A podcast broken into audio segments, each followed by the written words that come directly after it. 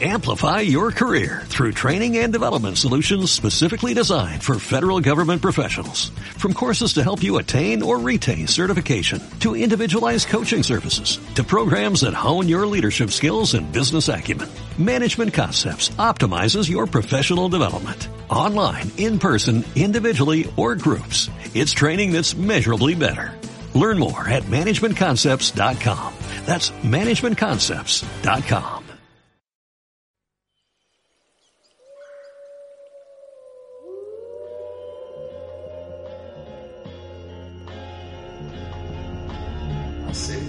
y amar lo que, si no amamos el momento presente, lo que vivimos, nos estamos perdiendo de la vida porque lo único que existe es el aquí y el ahora.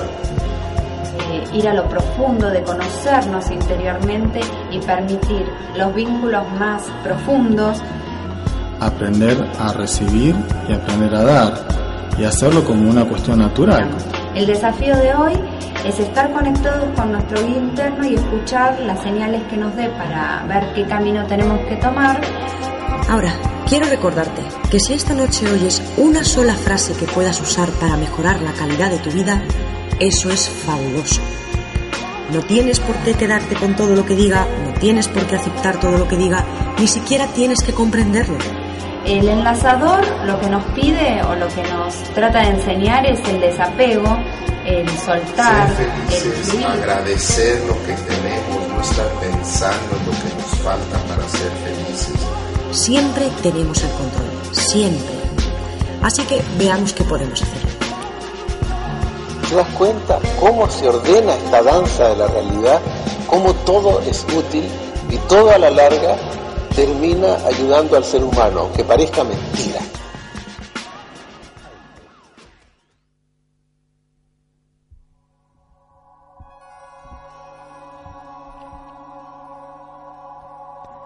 Sagrado es nuestro género originario.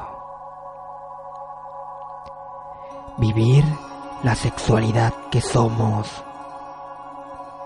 en femenino, en masculino. Conectar con el todo. Equilibrio de nuestro cielo y nuestra tierra. Bendecir más allá de la piel. Sexualidad sagrada que nos conecta al centro de nuestro corazón, de la tierra y del cosmos. Equilibrar lo que somos para llegar a nuestro centro. Vivir sin programaciones, sin cargas que lastren la feminidad y la masculinidad en ti. Amor sagrado que las une. Sexualidad viva en las dos energías esenciales. Vivas en la armonía para los seres en conexión y equilibrio. Universo de paz. Bienvenidos a El Enlazador de Mundos.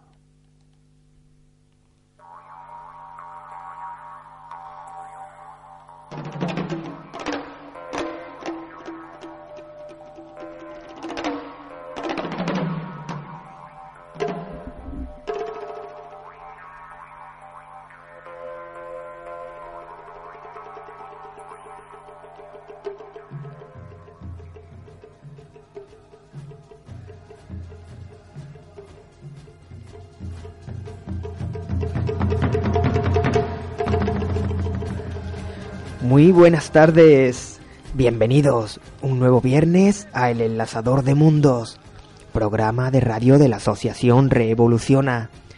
Hoy el tema de este es Sexualidad Sagrada. Entrevistaremos a Carol Rodríguez, una de las personas responsables de la Escuela de Sexualidad Sagrada en Sevilla. Además, las secciones de la vida y la muerte, sabiduría del budismo tibetano, con Salvador Cornejo, capítulos 13 y 14, ayuda espiritual para moribundos y prácticas para morir. También la sección Misterios de Oriente y Occidente, tema Shiva y Shakti. También cuentos para ti. la sabiduría esencial con Cecilia Ríos, cuento Amor Sagrado. Por último, la actualidad. Comienza la aventura de ser lo que somos.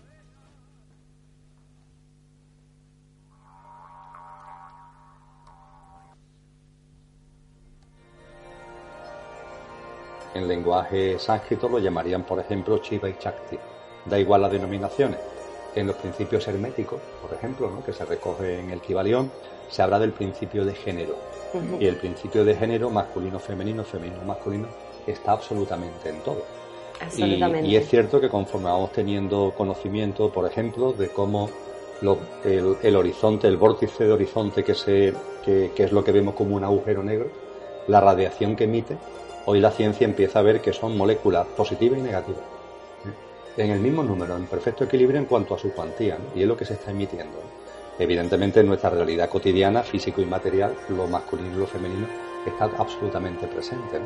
Y es algo que por tanto está en, todo y que subyace en todo.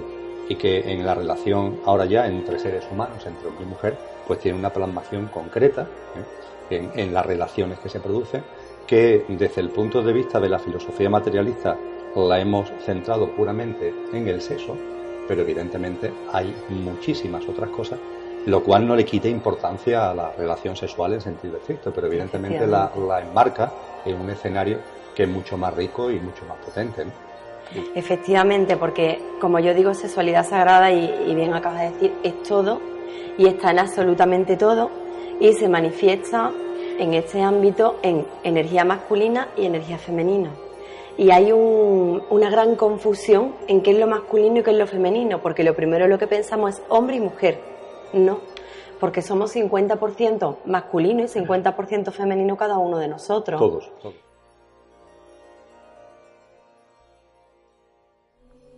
Muy buenas, Salvador. Buenas tardes, Roberto Carlos. ¿Qué tal? De nuevo te tenemos con nosotros en una nueva ocasión, ¿no? Una nueva ocasión, una nueva oportunidad. El tema del programa de hoy es sexualidad sagrada. Intentaremos hablar con Carol Rodríguez en el programa. Estamos ya en ello y mm, nosotros conocemos, ¿verdad, Carol, de, las constelaciones familiares? De, hecho, un programa eh, la tuvimos aquí. Sí, estuvo aquí en un programa, estuvo hablando de constelaciones familiares. Y, bueno, esperamos ahora hablar con ella por teléfono, ¿no?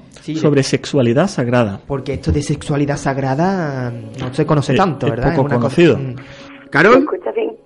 bien y con claridad? Sí, sí, yo te escucho bien. Muy buena. Hola, buenos días. Gracias por estar en el programa de La Salud del Mundo nuevamente, este, a través del teléfono. Así es. Esta vez no te tenemos aquí presencialmente. Bueno, Gracias a vosotros por contar conmigo.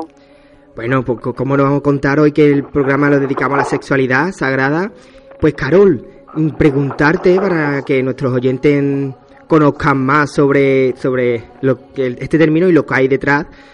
Mm, ¿Qué es la sexualidad sagrada? Em, y aclaraciones que, hay, que haya que hacer al respecto sobre esta para distinguirla, hacer distinción de otras denominaciones, porque entiendo que es un concepto amplio, pero porque puede abarcar mucho, ¿verdad? Mira, la sexualidad sagrada es un término muy amplio que lo implica todo. La sexualidad sagrada es la energía de vida, Roberto. Nuestra energía de vida que está ubicada en nuestro, entre nuestro primer chakra y segundo chakra, el bajo vientre, y es la energía de la creatividad. Es la energía que nos, nos lleva a crear en nuestra vida proyectos, eh, hijos, eh, nuestro camino de vida, cómo queremos que sea nuestra vida. Todo eso es a lo que nos lleva la sexualidad sagrada. Esa es nuestra energía sexual. Mira, tengo unos vídeos en YouTube que son bastante amplios y bastante largos con Emilio Carrillo. Y solamente hay que poner Carol Rodríguez, Sexualidad Sagrada, y salen por lo menos los cuatro o cinco vídeos que tengo. Sí, sí, los tengo aquí apuntados para comentarlo. el del canal Fundación Espató, ¿no? Sí. Esos son, vale, vale. Y hay otro también con otra chica de Barcelona, con mi mm, Gisela, que, ¿Y ahí... eso, es ella preguntándome un montón de cosas profundas. Y ahí desarrolláis y tenéis un, digamos, una conversación sobre el tema, ¿verdad? Sí, desarrollamos muchísimo, hay mucha información que damos, que regalamos, porque sentimos que, que ya es hora de que esto se sepa y de que se dejen de tener tantos tabús, tantos complejos y tanta mm, equivocación sobre el tema. ¿Y qué es eso de la sexualidad dentro de cada uno de nosotros o en conjunto que va más allá de que si eres hombre o eres mujer? ¿Nos podías especificar brevemente sobre eso? Claro que sí. Mira, es muy fácil. Dentro de nosotros se mueven dos energías, dos energías que son las del principio del universo. La energía masculina y la energía femenina. Entonces somos 50% masculino y femenino dentro de nosotros. Entonces esas dos energías dentro de nuestro cuerpo tienen una ubicación determinada. Y cada vez que conducimos a la meditación que hacemos en nuestras formaciones a que se vean cuáles son esas dos energías, la mayoría de las personas las tienen confundidas, las tienen liadas, equivocadas, reliadas, y por eso su vida o no va bien, o se queda estancada, o les cuesta mucho trabajo hacer todo. Porque comentaba, yo que he podido ver, escuchar alguna de las entrevistas que comentaba de, y vídeos, hablabais de, también, tú lo comentabas si no recuerdo mal, sobre mm, esto mismo que, acabas de decir, que puede estar desnivelada, estancada la energía sexual eh, de la sexualidad, en función de, la herencia, ¿no? Del árbol transgeneracional. ¿Puedes comentarnos brevemente sobre ello? Sí, por supuesto. Vamos a ver. Em, si somos el 50% de energía masculina y femenina y nuestro sistema familiar está compuesto de hombres y mujeres, que aunque haya orientaciones sexuales hacia un lado o hacia otro, nosotros hemos nacido de un hombre y de una mujer, no hemos podido nacer de otra manera. Ese es el culmen de, de la sexualidad, la creación de otro ser aquí en la tierra. Entonces, nosotros llevamos en nosotros, en nuestros genes, porque se entienda, pero en realidad se transmite mucho más lo energético que lo genético, pues eh, tenemos hasta cuatro generaciones atrás por parte de madre y cuatro generaciones atrás por parte de padre.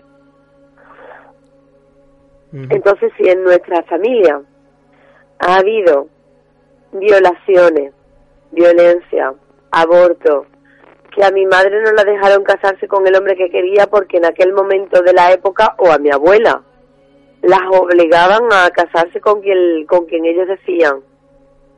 Pues todo este tipo de dolores, culpabilidades, enquistamiento, no haber podido conseguir lo que deseaba, todo eso se transmite. Entonces se produce rechazo y asco a los hombres, odio a las mujeres, y todo eso está en nuestro sistema familiar. Porque nos hemos hecho mucho la puñeta. Y desde ahí es desde donde se transmite hasta nuestros días. Y muchas veces nos pasan cosas que no sabemos por qué o porque no tenemos a una persona o una pareja adecuada en nuestra vida y es porque nuestro sistema familiar está estado bastante tóxico. Así que por ahí también hay que mirar. Y en esta sociedad patriarcal, ¿no? que vemos donde la, eh, hay casos de violencia machista, de, abusos relacionados con, con, el género, ¿no? Eh, ¿Cómo crees tú que está influyendo, digamos, porque habrá una descompensación de energía para que esto se dé a cabo, ¿no? Para que haya una sociedad patriarcal. Me, me, gustó, me gustó mucho lo que comentaste, porque te decían en una entrevista de mm, que habría que volver al matriarcado. Me gustó mucho lo que comentabas porque eh, decías que ni tanto patriarcado ni matriarcado, sino una cosa que sea una energía eh, complementaria, ¿no? En común. Efectivamente. A ver, mm, eh, mira, el tema del el patriarcado y el matriarcado lleva una serie de creencias, lleva una serie de cargas y de pesos bastante, bastante gordos, que son los que nos tienen enquistados en aquí, esto es aquí y es así y es ahora. Y es tan subconsciente que ni nos damos cuenta. Entonces, matriarcado hay en, algunos lugares y sigue funcionando. Y patriarcado es la generalidad de lo que tenemos en nuestras sociedades capitalistas, comunistas, lo que sea. ¿Vale? Entonces, esos son como dos puntos opuestos. Imagínate una línea abierta. Pues serían dos puntos opuestos lo que tenemos que hacer es llegar al centro. Si esas dos líneas, si, si esos dos puntos de una línea abierta los unimos en círculo, patriarcado y matriarcado se tocarían. Llegan a lo mismo, son lo mismo. Lo que tenemos es que irnos a otro lado de la circunferencia, al centro. ¿Y esto cómo se materializa? Bueno, pues me acabas de hablar del tema de maltrato. El tema de maltrato está muy mal tratado, valga la redundancia, socialmente. Porque se sigue fomentando el maltrato por los medios de comunicación. Porque ponen a los hombres como muy malos y a las mujeres como muy pobrecitas. Y eso lo único que está haciendo es que las mujeres sigan siendo víctimas y no sean capaces de salir de esa sumisión tomando su poder y poniendo sus límites, y que el hombre se siga sintiendo con el poder de no saber hacerlo de otra manera y explotar en violencia. Entonces, tanto ni una cosa ni otra. Lo que tenemos que aprender es a dejar de ser los niños chicos que somos y aprender a comunicarnos desde el corazón. Y entonces esa violencia no sucederá, porque la violencia sucede, imagínate a un lobo encerrado, encerrado y encerrado y encerrado, un lobo salvaje durante días. El día que lo sacas, el lobo está deseando morder a alguien. Está violento. ¿Por qué? Porque no se ha sentido amado, no se ha sentido mimado, no se ha sentido comprendido. Y es muy importante que entendamos esto, porque si no, vamos a seguir fomentando el maltrato y la violencia de género. Y en nuestras formaciones lo que hacemos es enseñar esto hasta el fondo para que seamos capaces de cambiarlo en nuestro cuerpo. Los niños y niñas pequeñas llamando la atención que no han crecido, crecen, las personas que se meten dentro de sí mismas porque se creen que no son comprendidas se dan cuenta de que hay un montón de personas exactamente iguales que él y que ellos y que ellas. Entonces se empieza a dar una comunicación desde otro lugar, desde el amor. Y, Carol. y se empieza a dar una comprensión. Y se empiezan a dar una serie de cosas que ni siquiera te habías planteado y que ni siquiera las veías como naturales y ahora te das cuenta que son lo más natural del mundo y que es lo que estabas buscando. Ser comprendido y comprendida. Y desde ahí se pueden sanar las heridas internas y desde ahí se acaba la violencia. Porque entonces nos damos cuenta de que no es malo sacar nuestra rabia. Pero es que la rabia en violencia mata. La rabia como energía de vida, que es nuestra energía de la sexualidad, es el empuje que nos lleva a conseguir y a materializar lo que queremos en nuestra vida. Hay que encauzarlo por otros cauces, digamos, ¿no? Por supuesto. y por eso mismo te quería preguntar por la formación. Y eh, en la parte final, pues hablaremos sobre dónde se puede realizar. Eh, y, te quería mm, decir que más allá de, de, esta formación, ¿no? Que las personas pueden asistir, eh, ¿Hay algo eh, para que desde ya, desde el día a día, la persona, tanto el hombre como la mujer, pueda ir reconectándose? ¿Algún hábito, algún eh, algunas prácticas que se puedan aconsejar o comunicar que encaminarían o causarían? Cuando una persona está acostumbrada a un hábito inconsciente, el que lo diga así debido a vos es un poco complicado, porque esto se trata de que las personas que están delante de mí o delante de nosotros les vamos comunicando desde nuestro sentir y nuestra energía, no desde la mente. Entonces ahí es donde se va produciendo el cambio. Yo lo primero que enseño, le digo a mis niñas y mis niños y a mis maestros y maestras, porque es lo que son, eh, es a respirar. A respirar, a dejar de pensar entonces les enseño técnicas para mm, arrascarse la cabeza, quitarse los pensamientos negativos que tenemos constantemente, pero como entenderás, eso es algo que tengo que hacer presencialmente. Y cuando eres capaz de quitarte los pensamientos que están ahí golpeándote constantemente, te bajas al corazón. Si solo con estas palabras se me puede captar y cada vez que una persona sienta ese deseo, esa rabia, ese impulso que no es bueno para ella. Se puede parar a respirar profundamente por la nariz y a soltar por la boca. a lo mejor podrían cambiar muchas cosas. Y si una persona tiene una preocupación que le está golpeando constantemente la cabeza y fuera de capaz de a través de la respiración parar esa cabeza durante un rato, o se pone a bailar, a correr, a saltar, hacer un movimiento, un ejercicio físico durante un buen rato, pero consciente, para soltar todo eso que se le está pasando por la cabeza, probablemente le cambiarían muchas cosas. Todo es a través del cuerpo. Y no es me voy al gimnasio para sacarme musculito. Es siento mi cuerpo, tengo que sentir mi cuerpo. Y desde ahí sí me salen músculos. Pero es porque yo estoy sintiendo mi cuerpo, que es una visión muy diferente. Y lo de respirar por la nariz y soltar por la boca es porque todos los patrones emocionales se quedan dentro de nuestro cuerpo y crean como una especie de cristales energéticos. A esos cristales les damos la posibilidad de que se rompan y de que cambien las percepciones dentro de nosotros respirando por la nariz profundamente y soltando conscientemente el aire para que esos patrones y esos cristales que hay dentro de nosotros a nivel emocional puedan romperse.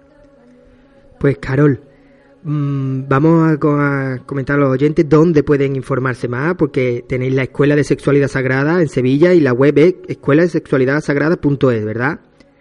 Ahí pueden informarse un poco más, incluso saber de las formaciones, ¿verdad?, que se están realizando en Sevilla. Ajá, en la página. Sí. En la página web pueden, en escuela de sexualidad sagrada.es, pueden ver todos los apartados, quiénes somos nosotros, cuál es nuestro sello. También hay enlaces a algunos de los vídeos que decimos, todavía estamos enlazando los demás, pero desde el primero se puede saltar en YouTube al resto. Eh, también se puede ver a cada uno de los componentes y nuestro recorrido. Y se puede ver en el apartado de formaciones dónde y cuándo estamos haciendo esas formaciones. Y desde ahí pueden contactar con nosotros por correo electrónico y directamente les informamos de todo lo que necesiten saber y le enviamos la información. Pues la formación la estamos haciendo en Sevilla, en los portales, en una comunidad preciosa es maravillosa. Y además en este fin de semana que hemos estado en el último retiro, pues hemos sentido que esta formación no puede hacerse en la ciudad. Porque realmente estamos cambiando nuestra información, nuestros patrones, incluso el ADN, lo estamos cambiando por dentro. Y eso solo puede hacerse en un lugar en el que esté la naturaleza para poder salir para poder hacer en la naturaleza, para poder soltar y para poder relajar en la naturaleza.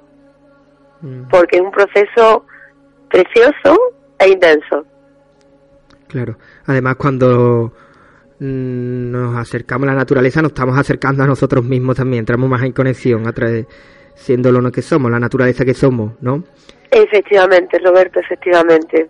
Pues claro, vamos a recordar también este vídeo, que uno de ellos, que, que, están en YouTube, el de Sexualidad Sagrada con Carol Rodríguez y Emilio Carrillo, parte 1 y parte 2, ahí van, parte, en el canal Fundación Espato. Bueno, pues... Ya hay hasta tres partes. Sí. Luego hay un cuarto que está con todos los miembros de la escuela, en la Escuela de Sexualidad Sagrada, y también lo están subiendo, va a estar en breve y se nos conoce a todos los miembros. En YouTube, ¿verdad? Ajá. Y si ponen solo Carol Rodríguez y Soledad Sagrada, saldrá el de Barcelona, con Gisela. Vale, pues Carol, muchas gracias por estar hoy también con nosotros en el programa y un gran abrazo. Gracias a vosotros, es un placer y para cualquier cosa que necesitéis, pues aquí estoy. Pues muchas gracias, Carol. Hasta la próxima, un abrazo. Otro para ti, hasta luego. Hasta luego.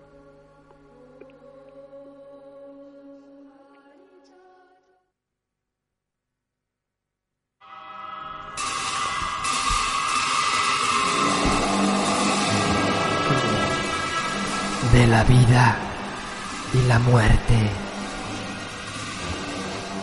Sabiduría del budismo tibetano. Con Salvador Cornejo.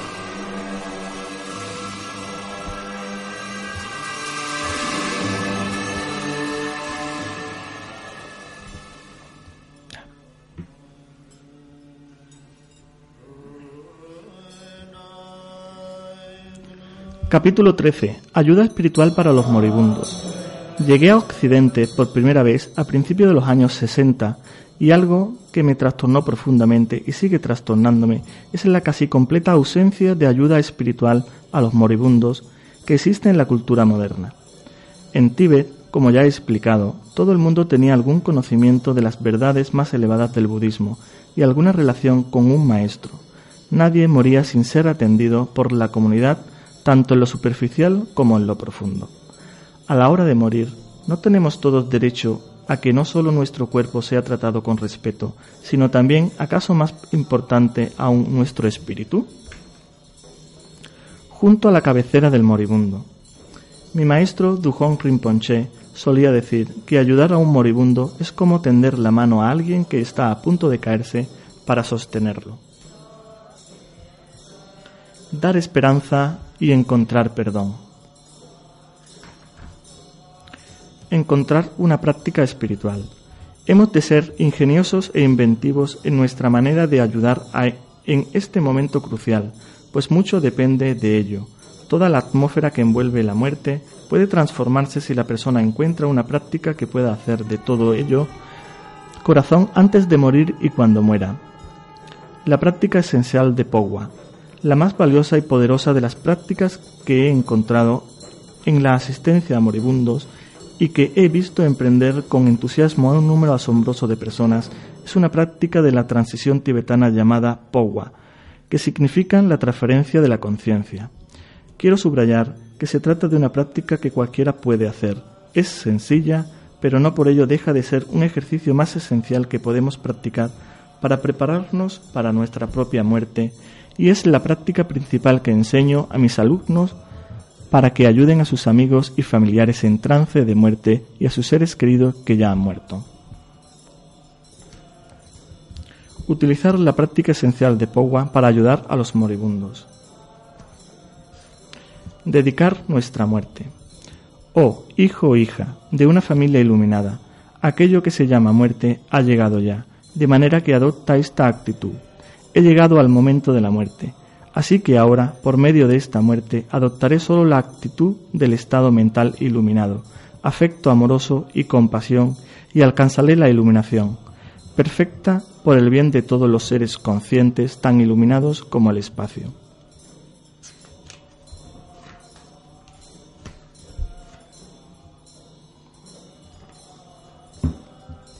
Capítulo 14. Prácticas para morir. Todos mis maestros daban el siguiente consejo, pues es la esencia de lo que es necesario cuando se va a morir. Permanece libre de apego y aversión. Mantén la mente pura y une tu mente con Buda.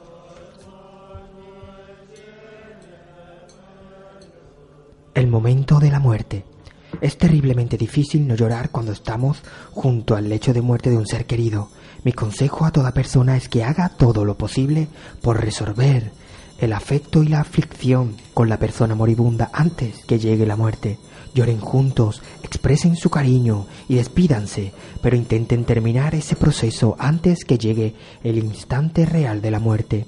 A ser posible, es mejor que amigos y parientes no manifiesten un excesivo pesar en el instante mismo de la muerte, porque en esos momentos la conciencia del moribundo es excepcionalmente vulnerable. El libro tibetano de los muertos dice de la persona que se, que se muere siente los sollozos y las lágrimas derramadas junto a su cabecera como si fueran truenos y granizos. Entrar en la conciencia clara. Para una persona que ha reconocido la naturaleza de la mente y la ha estabilizado en su práctica, eso significa reposar en el estado de Rigpa. Si no tiene usted esa estabilidad. Recuerde en lo más íntimo del corazón la esencia de la enseñanza de su maestro, especialmente las instrucciones más esenciales para el momento de la muerte. Téngalas en su mente y su corazón. Piense en su maestro y fusione su mente con la de él, que sean una sola mente en el momento de morir. Las instrucciones para morir. En el momento de la muerte, el Maestro nos vuelve a presentar la verdad esencial de las enseñanzas en el espejo de la naturaleza de la mente y nos señala directamente el corazón de nuestra práctica. Si el maestro no está presente, conviene que haya amigos espirituales que tengan una buena conexión kármica con nosotros para ayudarnos a recordar.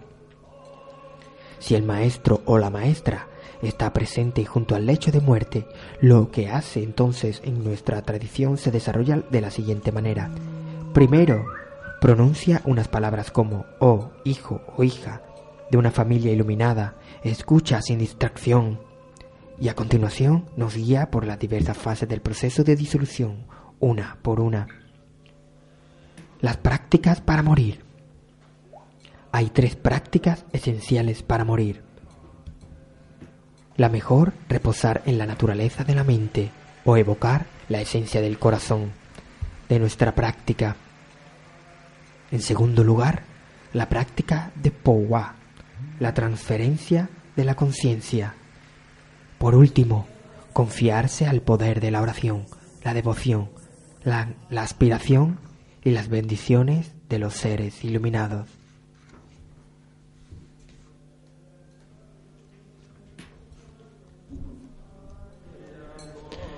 Bueno, Salvador. Buenas tardes, Roberto Carlos. Pues hoy tenemos un nuevo episodio de la sección de la vida y la muerte, sabiduría del budismo tibetano, del libro Sogyal Rinpoche, de Sogyal Rinpoche. Digo, tenemos dos capítulos que son sorprendentes, ¿no? Fíjate el nombre del capítulo, Prácticas para morir. Es decir, está, hay todo un, método y una metodología eh, en el conocimiento budista para cuando llegue ese momento tan importante del tránsito, que para nada tenemos que tenerle miedo, pues hay una serie de consejos muy útiles y muy sabios que, una persona puede tener en cuenta, ¿no? Para empezar, podemos empezar diciendo ayuda espiritual a los moribundos, ¿no?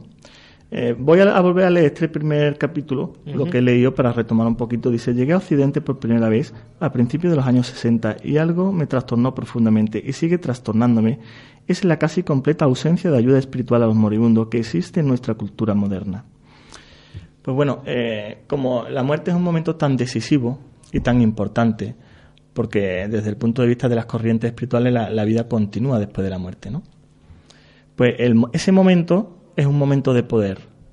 Y como momento de poder, si sabemos utilizarlo, hay como una gran oportunidad para alcanzar la liberación o la iluminación, según el, eh, budismo, ¿no? Pero, ¿qué nos afecta? Pues digamos que en nuestra cultura, el, cómo se trata a las personas en, en los hospitales, cómo eh, cuando llega ese momento, pues no hay mucho conocimiento, ¿no? Y aquí Sogar hace referencia a esto, ¿no? En donde cómo se trataban a los moribundos en Tíbet, en donde casi todo el pueblo asistía, casi todo el pueblo eh, lo tenía muy en cuenta, tenía un gran y profundo respeto hacia el cuerpo, que en Tíbet se deja, se suele dejar tres días sin tocarlo, porque consideran que todavía hay una conexión entre el alma y el cuerpo. Y aquí, pues bueno, eh, los tratos son distintos, ¿no? Cuando una persona se va a morir, pues intentan, le dan muchos medicamentos, le ponen muchos aparatos, lo cuando evidentemente ya eh, no se puede hacer nada, casi el consejo que da Sogyal Rinpoche es que lo dejemos tranquilo, que creemos una atmósfera importante, ¿no? Y que la persona eh, reciba todo lo, que necesita para que cuando llegue su hora se vaya en paz y, con la ayuda, la máxima ayuda posible, ¿no?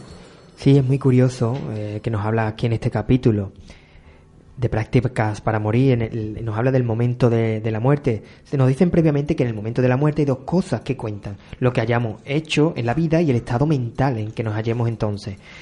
Nos dice que recordemos mm, que todos los hábitos y tendencias almacenados en el terreno de nuestra mente ordinaria permanecen latentes, susceptibles de ser activados por cualquier influencia.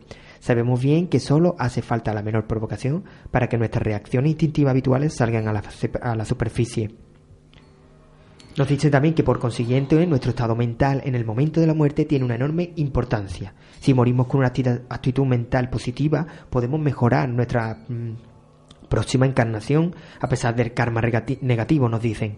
Si por el contrario estamos alterados y angustiados, eso puede tener un efecto perjudicial aunque hayamos utilizado bien la vida. Esto quiere decir que el último pensamiento y emoción que tenemos justo antes de morir ejerce un poderosísimo efecto determinante sobre nuestro futuro inmediato. Evidentemente, por eso es la asistencia a los moribundos. Es porque mm, cuando hablábamos de los bardos, los cuatro bardos, ¿no? Teníamos el bardo natural de la vida, que todos los años de, vida, que es un tiempo que tenemos para prepararnos, para desarrollarnos, para crecer. Pero el momento, el bardo natural de la muerte, es un momento que llega y cuando llega se produce muy rápido, ¿no? Se disuelven los sentidos y aparecemos, digamos, en, el otro lado del vero. Y en ese, ese momento de tránsito, cuando los sentidos se disuelven, lo que ocurre en la mente, el estado mental, digamos, determina mucho lo que ocurre después.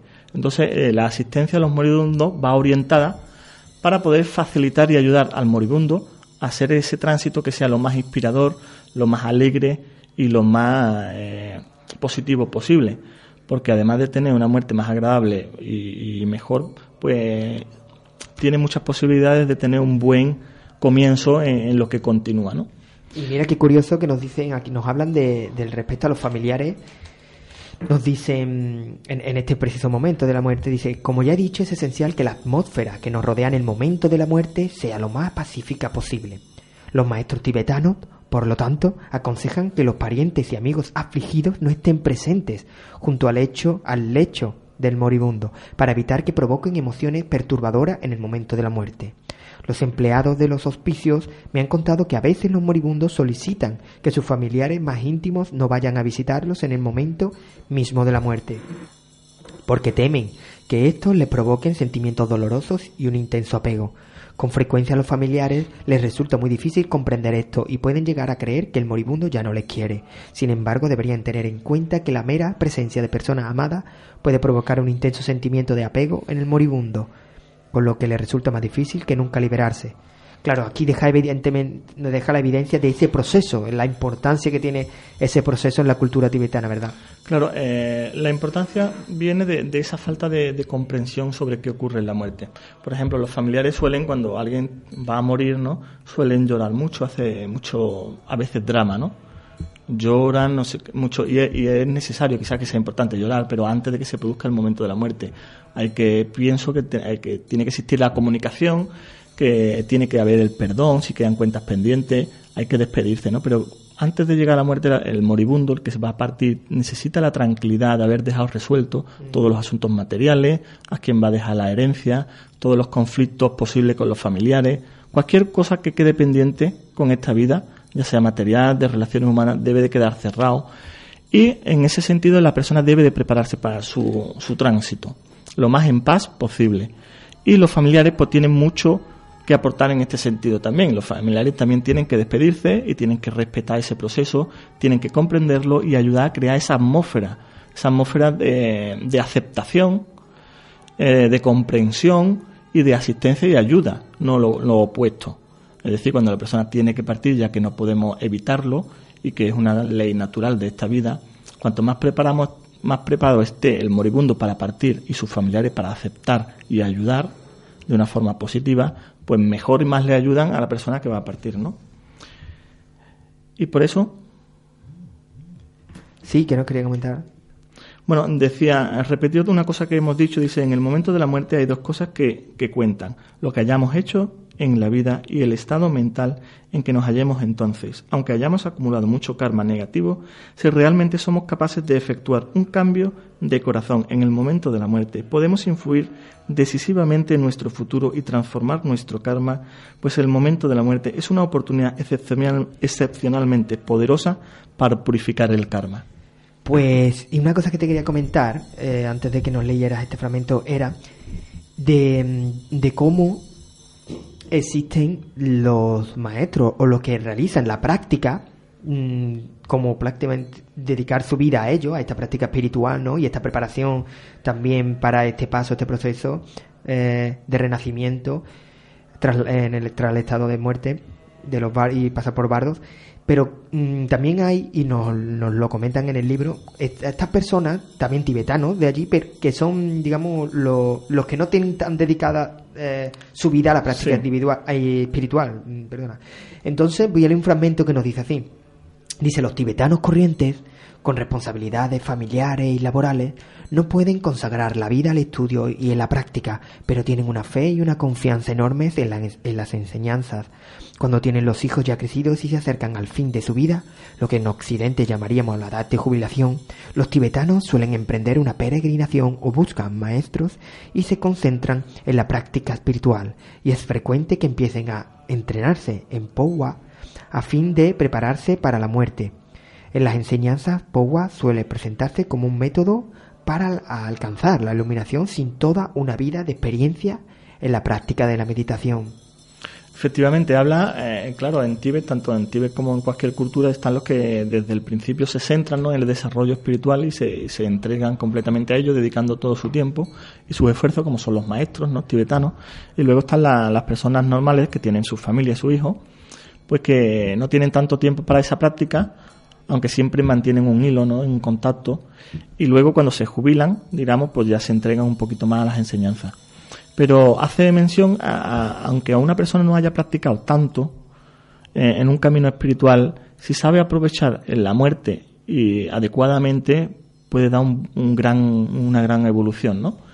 Eh, por lo tanto, es un momento de poder y un momento de gran oportunidad para liberación, ¿no? Y repito aquí, no, no tenemos que llegar a ese momento de la muerte con miedo, ¿no? Sino como una gran oportunidad.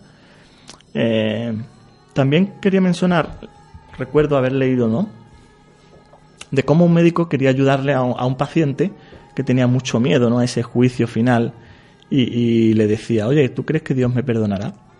Y él le decía, perdonar es divino y errar es humano.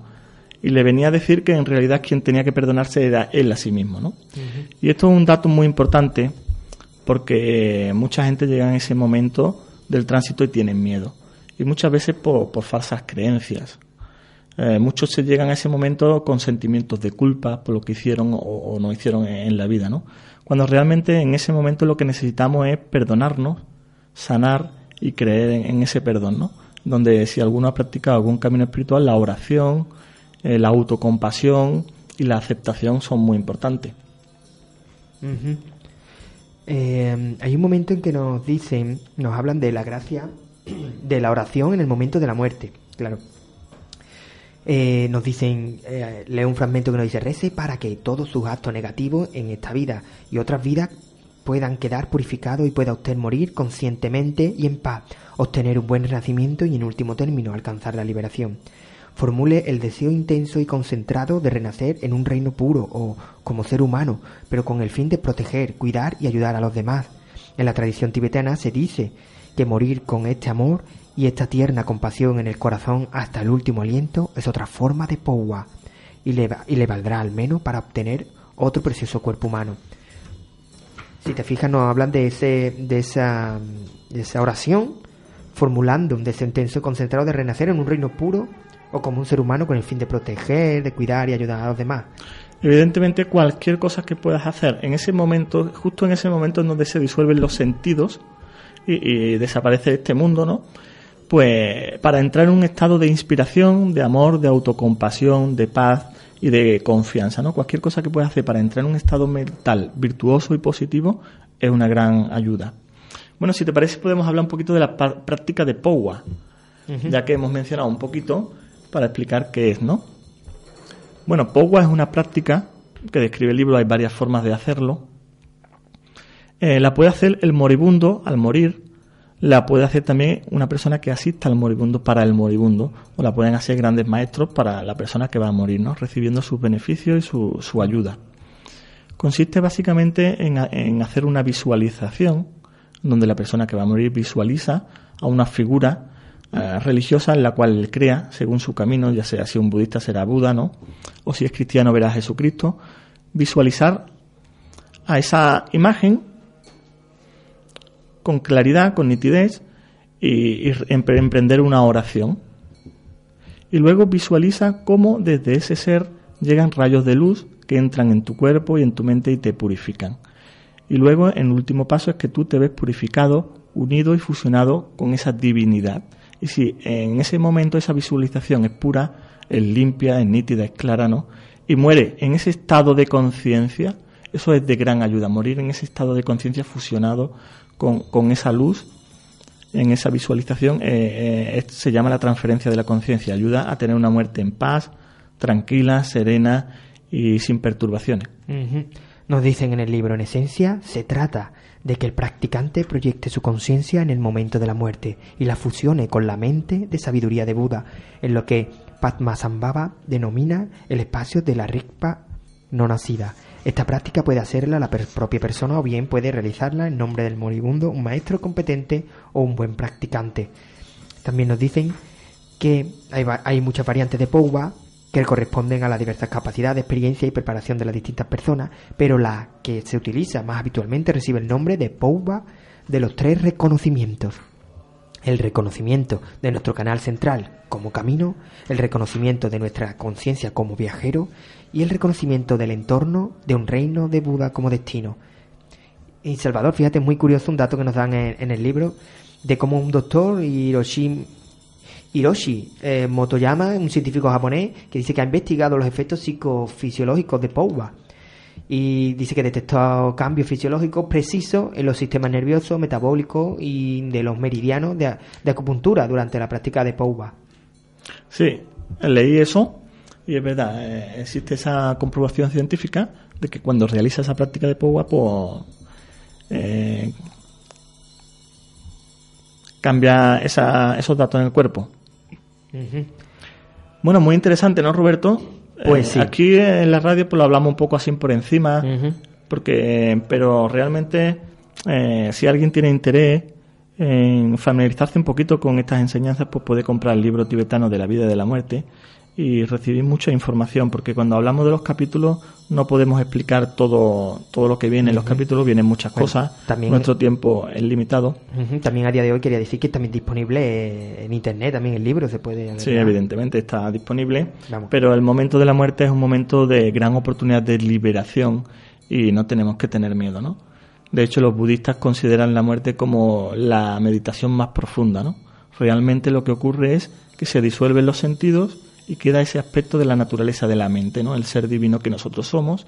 Y cuanto más consciente esté en ese proceso y más lo puedas disfrutar, porque se puede disfrutar también de la muerte, pues más fácil es entrar en otro plano, en la otra realidad, desde un estado de conciencia más, más consciente, ¿no? Pues sí, quiero acabar con un texto, Salvador, que dice, de modo que si en el momento de la muerte tenemos ya un conocimiento estable de la naturaleza de la mente, en un instante podemos purificar todo nuestro karma. Y si mantenemos ese reconocimiento estable, podremos realmente terminar por completo con nuestro karma, entrando en la extensión de la pureza primordial de la naturaleza de la mente y alcanzando la liberación. Salvador, muchas gracias. Hasta el próximo episodio, hasta el próximo que nos veamos para realizar. Muchas gracias a ti, Roberto Carlos. Aquí estaremos para los próximos capítulos que continuaremos tratando este tema. Gracias, un abrazo y hasta Un abrazo.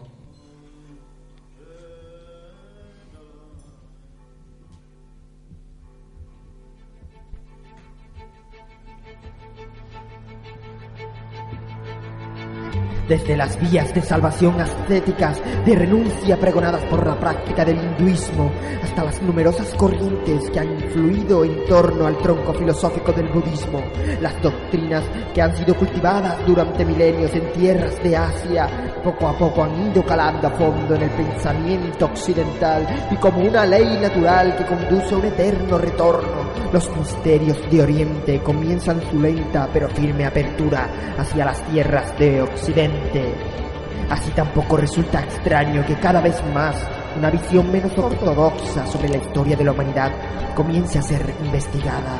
Un análisis transgresor que permite analizar, estudiar y aprender algo más sobre la historia oculta e ignota de la humanidad.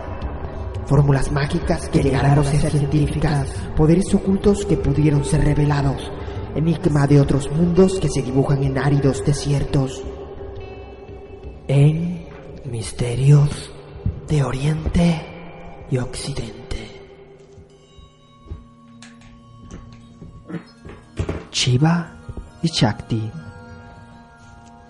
Con toda seguridad, Shiva, el bondadoso, es el dios más importante, brillante y también contradictorio del panteón hinduista. Las escrituras religiosas más antiguas, anteriores al primer milenio antes de Cristo, el Veda, no mencionan este nombre, sino que en ellas este dios se llama Rudra, el llorón, el terrible dios de la tempestad. El gran yogi, de acuerdo con, la, con el Shiva Purana, una recopilación de textos religiosos del hinduismo, Shiva posee cinco caras que se corresponden con sus cinco misiones. Panchakriya, creación, conservación, destrucción, discreción y perdón. Vive en la montaña de Kailash, en el Himalaya, y cabalga sobre, sobre el toro blanco Nandi. El tercer ojo de Shiva en la frente está cerrado, solo lo abre cuando se enfada, pues es el ojo del fuego de donde parte la fuerza destructiva. A menudo Shiva se presenta como un dios iracundo que aniquila todo el mal, representa la oscuridad y destruye también el mundo para volver a crearlo. Shiva es el gran yogi, el dios de la meditación profunda y, el, y del ascetismo, donde recupera las fuerzas espirituales necesarias para la nueva creación. En la mitología, Shiva combate contra el demonio de la ceguera espiritual, Andaka. De, este modo Shiva, destructor de lo mundano y encarnación de la renuncia, imparte sabiduría espiritual. Los seguidores ascéticos de Shiva. Shiva aparece a menudo representado en la figura de un asceta de piel oscura, sentado en postura de yoga sobre un pellejo de ciervo o tigre, con una larga cabellera apelmazada, atada con serpientes y un collar de calavera o culebra. Su principal emblema es el tridente, Trishula. Los sadhus, un grupo de seguidores de Shiva que han renunciado al mundo, llevan encima un tridente que levantan durante sus oraciones puya.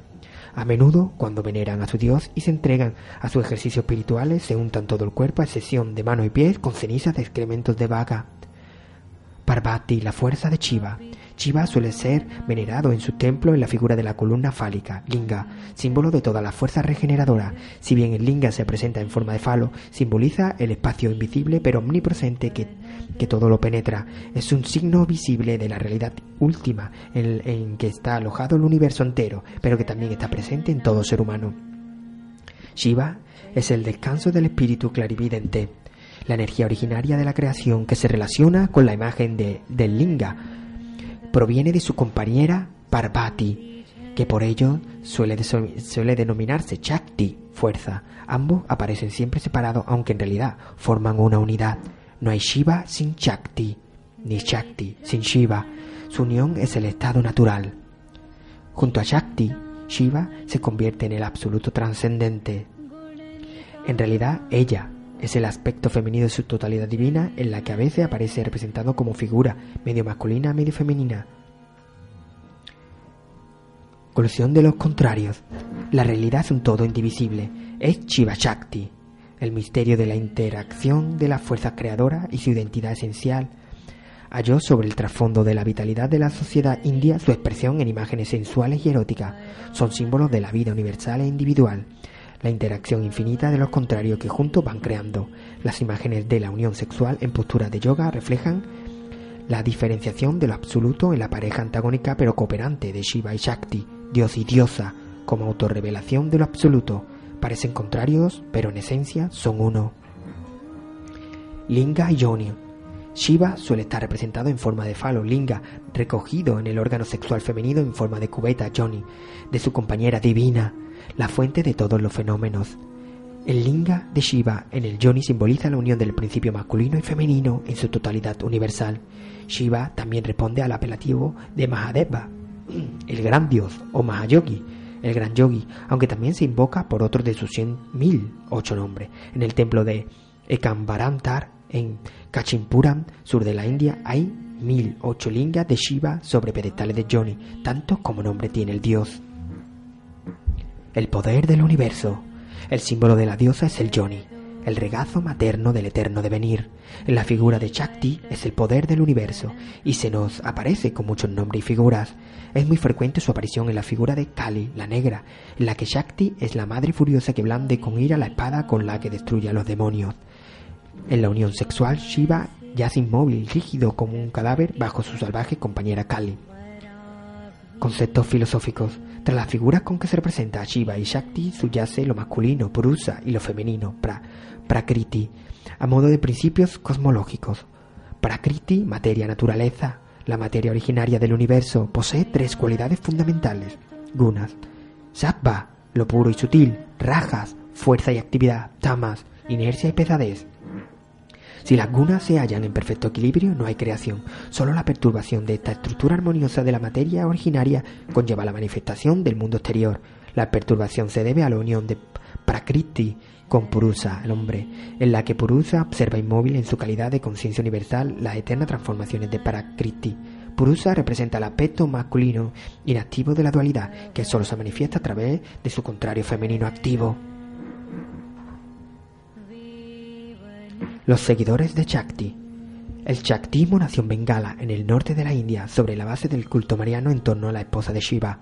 La veneración se convirtió en una verdadera glorificación del principio femenino con destacados aspectos eróticos. La forma del Tantra, en la que se cultivan las prácticas sexuales, parte de la aserción de la ejecución de posturas de yoga asana en comunión con una pareja potencia, la Kundalini Shakti, la energía universal del organismo simbolizada por la serpiente y permite transformarla en la energía espiritual de la liberación.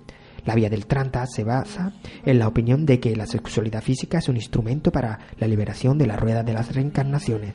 Los rituales de la unión sexual en forma de ejercicios de meditación psicofísico desempeñan un papel esencial en este proceso.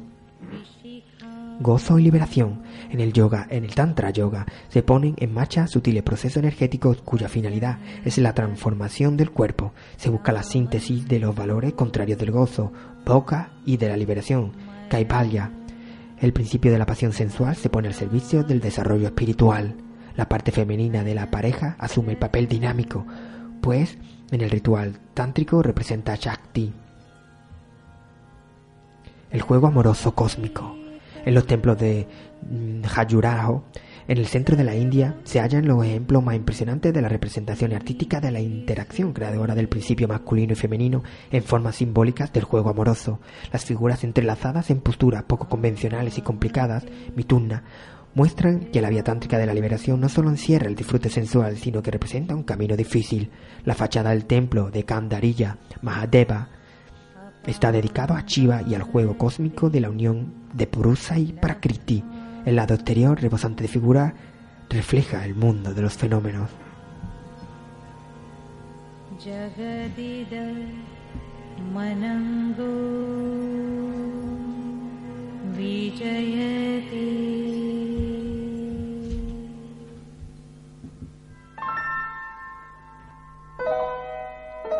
Cuentos.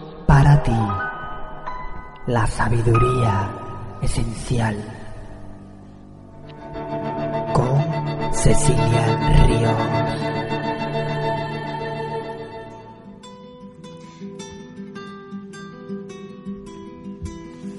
Amor sagrado, sensualidad sagrada. De la tribu de la que vengo, el hombre se acerca a la mujer. Ellos se reconocen, se toman de la mano y empiezan a recorrer el camino. Él la toma y la cuida, pero no a la fuerza, sino mirándose, oliéndose, reconociendo el deseo. Y si la mujer se da, pues ese hombre se sabe acogido. No desconfía de la mujer ni le exige, igual que la mujer sabe que una vez ese hombre se ha hecho uno con ella, la respeta y la reconoce como su propia energía, como su propia carne. Y la alimenta con el mismo placer con el que él se nutre, porque conoce bien las leyes del deseo y del amor. No duda tanto ni teme a la mujer, y menos le agrede, porque entiende que esa mujer que le entrega su intimidad hace un pacto con Él desde el momento en el que entra en ella, en el corazón de ella. Y se reconocen valientes cuando se honran, cuando se respetan. De la tribu de la que vengo, el hombre y la mujer se aman sin vergüenzas, sin prejuicios. Si vas por allí, no te extrañe que desconozcan la palabra decente o pecado, porque allí no hay nada que esconder. Cada uno de estos hermanos y hermanas sienten en su pecho cuando se abre y se cierra un ciclo, y no participan de chismes ni de cuentos, porque no se los creen. Y así de sencilla es la vida cuando el sentimiento y el deseo provienen del alma y de las entrañas.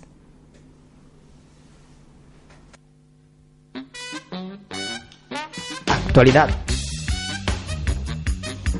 Bueno, pues en actualidad Hoy vamos a hablar de la próxima ceremonia temacal en el corazón del bosque, con motivo de la llegada del equinoccio de primavera. Eh, Vicen y Rafael, los guardianes y cuidadores del corazón del bosque, tenemos el placer de convocar un temacal desde la tradición del fuego de Izachilatlán, en conmemoración del punto de inflexión del ciclo solar y de nuestra unión de almas en este hermoso proyecto para celebrar. Mm, comienzan a brotar las flores con la incidencia solar. Del mismo modo, deseamos reconectarnos con Tonansi, Madre Tierra, para iluminarnos y crecer con esta ceremonia de sanación grupal. ¿Qué se necesita para compartir este día con participación, alegría ilusión? Preparar la comida que más te guste para compartirla con todas tras la ceremonia. Bañador o ropa liviana y toalla. Presencia del aquí y el ahora. La ceremonia será guiada y acompañada nuevamente por nuestro abuelo José Manuel Dugo. Podéis ver su labor de geometría sagrada en geometriasintónica.es. José Manuel en varias ocasiones también ha venido aquí al programa. Aportación consciente en torno a los 25 euros para sufragar los gastos que conlleva este evento. Para confirmar la asistencia directamente al teléfono de José Manuel, que lo indicamos es el 616 08 29 13. También pueden pedir más información en rcvicent.gmail.com también en el nuestro en el email de la asociación Revoluciona que revoluciona holística también nos pueden eh, preguntar por las páginas de Facebook tanto de Revolución Holística como del Enlazador de Mundos y además, por si quieren saber el sitio exacto donde, donde se ubica, que está entre cercano al Modóvar. Bueno, pues también otro anunciar que la Asociación Revoluciona dispone de un huerto social que se ha adjudicado hace poco y en la que desde aquí pues invitamos a cualquier persona interesada en, participar porque está enfocado la actividad a desarrollar allí, está enfocada en eh, para actividad con los niños, para conocer un poco más de la siembra y la cosecha. Y así que os animamos a cualquier persona que esté interesada os animamos a pasar por la sede de la asociación Revolución Écija horario de miércoles y domingo. Miércoles de 7 a 10 aproximadamente de 7 y media a 10, 10 y media. Y domingo de 12 a 2 para informarse más otra vez en la página de Facebook que hemos indicado. Y por último deciros que ya tenemos fecha para la próxima jornada de té y poesía eh, pues desde la asociación Revoluciona junto con la tienda BBT de aquí de Esja estamos preparando la primera jornada de té y poesía. La fecha será el sábado 1 de abril y en principio se realizarán en la barrerita de la calle Sintería, frente a la tienda de BBT. Se realizarán degustaciones de té y se, recitarán poemas. Se aceptan también algunos micro relatos acompañando a los poemas. Quien quiera participar pues, puede, puede ir apuntándose en revoluciona o preguntándonos pues, a través de Facebook. Si conocen a alguien que le puede interesar, pues coméntenle. Se realizarán pases de unos 5 o 10 minutos aproximadamente y se puede participar con poesía propia o de otro autor u autora. También se acepta microcuento, como decimos, y microrelato junto a los poemas. Y además pueden usar instrumentos musicales para acompañar. Mm, más información en nuestras redes sociales, el enlazador de mundos y Revolución Holística en Facebook. Nos pueden encontrar. Hasta el próximo programa. Un gran abrazo, enlazador.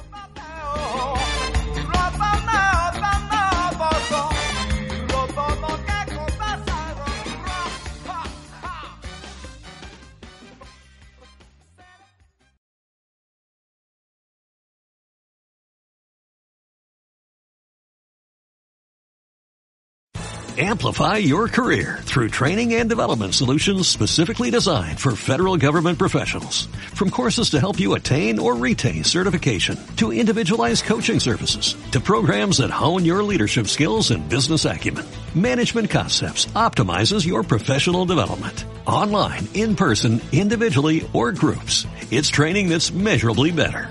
Learn more at managementconcepts.com. That's managementconcepts.com.